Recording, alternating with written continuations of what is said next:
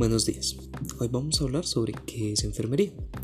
La enfermería es una disciplina que se ha desarrollado desde tiempos inmemorables, la cual velaba por aquellas personas que sufrían un deterioro en su salud, procurando detener este mismo o las enfermedades que lo agobiaban, y salvaguardando su vida con métodos eficaces de curación. Con el pasar del tiempo, esta disciplina ha sufrido cambios considerables que son de suma importancia para nuestra humanidad, pasando de ser una profesión emergente a ser ya una profesión consolidada. Siendo así, al proclamarse como profesión consolidada, pretende estar en proceso de desarrollo en sus diferentes campos de acción, dando como resultado la ampliación de sus competencias.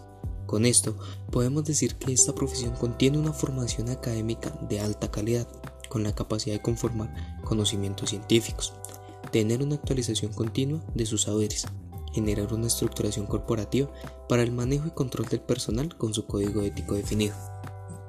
Como hablamos en un inicio, enfermería se trata de los cuidados del enfermo, pero no solo se refiere a estos, sino va más allá al tener esa facultad de velar por la salud física, psicológica y social de la persona, al tener la capacidad de ser parte de proyectos científicos, aportando un desarrollo en pro del bienestar humano bajo acciones éticas profesionales, con un dogma único de trabajo en equipo.